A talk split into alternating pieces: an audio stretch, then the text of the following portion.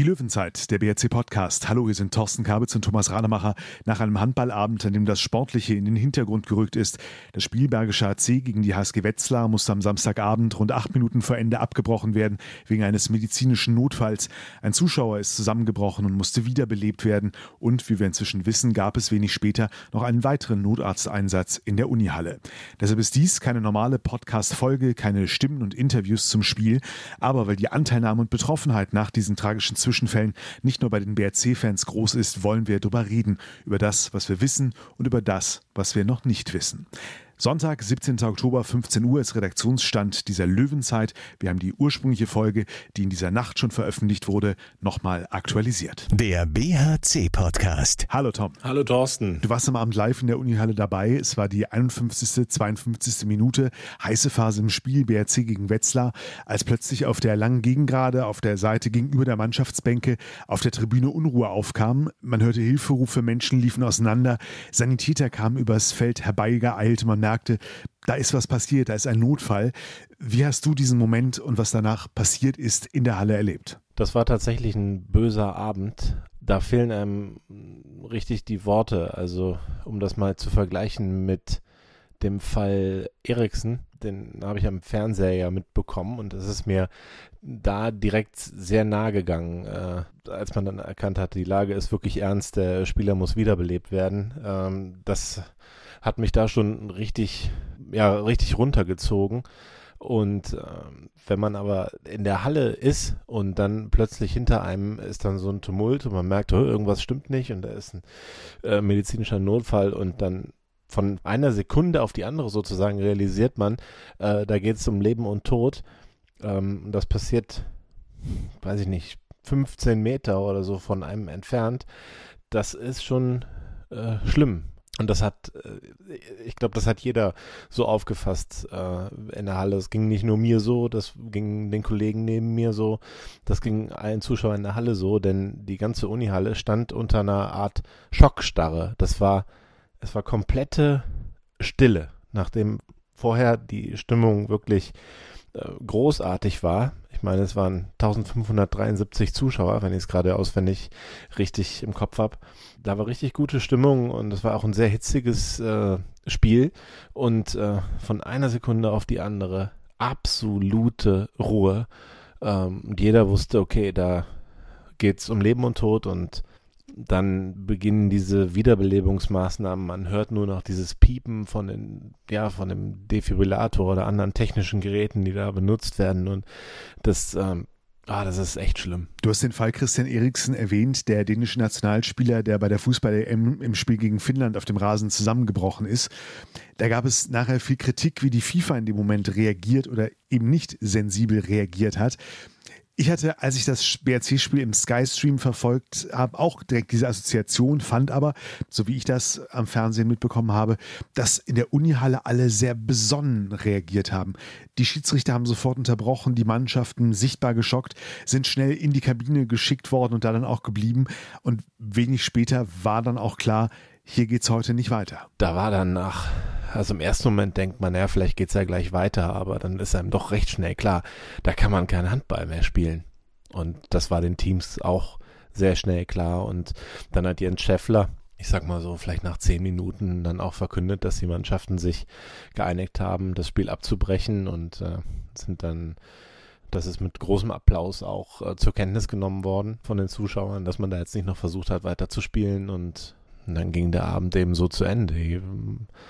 Leute haben so nach und nach eben die Halle verlassen, während dann Ersthelfer und ich glaube dann auch ein Notarzt und ja auch der Mannschaftsarzt vom BRC und ich glaube auch noch ein Kardiologe, der auch den BRC behandelt, die haben sich dann da eben gekümmert und ähm, dann haben sie den Patienten dann auch ähm, ja, vor Blicken geschützt, aber ich muss sagen, also man ist von allen Seiten sehr pietätvoll mit der Situation umgegangen, äh, fand ich. Also da war jetzt nicht irgendwie so Gaffer-Szenen oder ähnliches. Äh, fand ich schon gut. Und ich glaube auch, dass äh, sehr besonnen und zügig reagiert wurde. Dass natürlich in so einer hektischen Situation da nicht alles 100% koordiniert aussieht. Das ist ja ein anderes äh, Thema. Ich denke auch, ähm, ja, so Sanitäter, die da abgestellt werden, die haben das, erleben sowas ja auch jetzt nicht täglich. Äh, das ist auch für die eine besondere Situation. Aber das ging schon zügig, ähm, dass da die Wiederbelebungsmaßnahmen eingeleitet worden sind. Und ich meine, wer, wer, bin ich, das irgendwie zu beurteilen? Ne? Das ist nur das, wie ich es wahrgenommen habe, äh, dass das schon gut lief.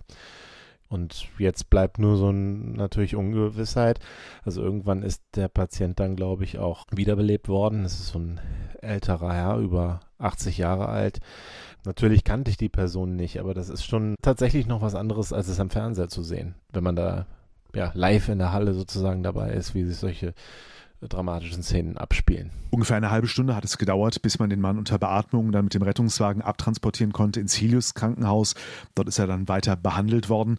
Unsere Daumen sind immer noch gedrückt. Stand Sonntagnachmittag haben wir aber noch keine weiteren Informationen zum Gesundheitszustand und werden sie wohl auch erstmal nicht kriegen. Der BRC hat ein äh, Statement äh, veröffentlicht, in dem ja, er im Prinzip sagt, dass man äh, doch darum bittet, äh, mit Rücksicht auf die äh, Privatsphäre des betroffenen Patienten beziehungsweise der betroffenen Patienten und deren Familien ja von Nachfragen äh, beim Verein absehen soll, denn die Privatsphäre gilt es eben zu schützen.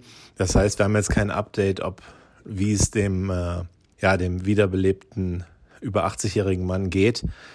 Und äh, da würde ich jetzt auch nicht äh, mehr rein interpretieren wollen. Dann wollen wir das an dieser Stelle auch so respektieren und wünschen dem Betroffenen bzw. den beiden betroffenen Herren und ihren Angehörigen alles Gute, denn das war in der ersten Version dieser Folge noch nicht zu hören.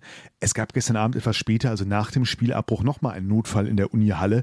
Da ist ein weiterer Mensch umgekippt, möglicherweise auch unter dem Eindruck der Ereignisse und musste ebenfalls versorgt und ins Krankenhaus gebracht werden. Da ging die Rettung wohl zügiger als jetzt eben bei dem ersten. Also da denke ich, kann man äh, vorsichtig optimistisch sagen, dass es gut gegangen ist. Aber es ist natürlich, es ist ja schon krass, dass das in, dann an einem Abend doppelt passiert. Da fehlen einem tatsächlich die Worte. Nun wollen wir, Tom, müssen wir nicht mehr groß über das Spiel reden. Dennoch stellt sich natürlich rein sportlich und formal die Frage, was wird mit dieser Partie? Zum Zeitpunkt des Abbruchs, 52. Spielminute, stand es 21 zu 19 für Wetzlar, Halbzeit 12 zu 10 für die Gäste.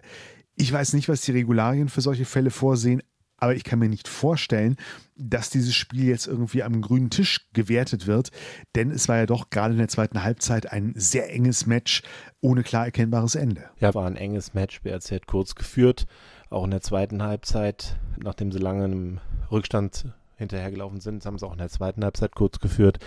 Und in der Phase, als das dann passiert ist, in den letzten zehn Minuten, war Wetzlar wieder mit zwei vorne. Naja, das Spiel war hart umkämpft hätte in jede Richtung noch ausgehen können. Von daher kann ich mir jetzt nicht vorstellen, dass es zu einer Wertung kommt. Äh, ich kann mir auch nicht vorstellen, dass Wetzlar das erwartet. Auch das wird sich dann klären. Vielleicht auch schon im Laufe des Sonntags weiß man da vielleicht ein bisschen mehr. Im Moment kann ich dazu nichts sagen, aber ähm, wenn ich jetzt raten muss, dann halte ich es für nicht vorstellbar, dass die äh, jetzt sich nochmal treffen und die letzten neun Minuten oder so ausspielen, sondern äh, ich gehe einfach von einer Neuansetzung aus. Irgendwann wird es eben einfach ein, dann ein Nachholspiel ganz normal geben für so eine außergewöhnliche Situation. Und inzwischen, Tom, hast du dazu auch eine weitere Experteneinschätzung, die in diese Richtung geht? Das verfestigt sich jetzt so ein bisschen. Äh, ich habe bei der Handballliga noch niemanden erreicht. Also da äh, habe ich jetzt keine Aussage, aber ich habe mit dem ehemaligen DRB-Regelexperten Jürgen Scharow gesprochen. Der macht das auch immer noch bei der IHF, also bei der Internationalen Handballföderation. Will einfach nur heißen, der kennt sich sehr aus mit Statuten und so weiter. Er sagt, weil das von beiden Seiten ja so gewünscht war, dieser Abbruch, also einvernehmlich war, geht er auch davon aus, dass die spielleitende Stelle in erster Instanz eine Neuansetzung verfügen wird. Und dann ist es natürlich denkbar, also beide Seiten könnten ja dann äh, gegen dieses Urteil äh, Einspruch einlegen. Dann würde das dann eben äh, in die nächste sportgerichtliche Instanz gehen. Ist aber ja nicht von auszugehen bei einer Neuansetzung. Ich glaube, damit werden ja beide leben können. Es war ja auch ein enges Spiel und das heißt vermutlich nur eine Formsache. Ist natürlich noch abzuwarten. Da wird sicher dann bald eine Entscheidung kommen.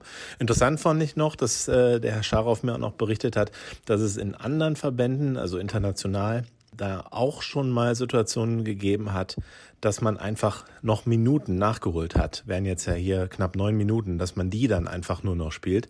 Das hat es wohl auch schon mal gegeben, aber wohl nicht in Deutschland und die deutsche Rechtsordnung nach seinem Verständnis ähm, gibt das auch nicht her. Also da damit ist dann wohl auch nicht zu rechnen.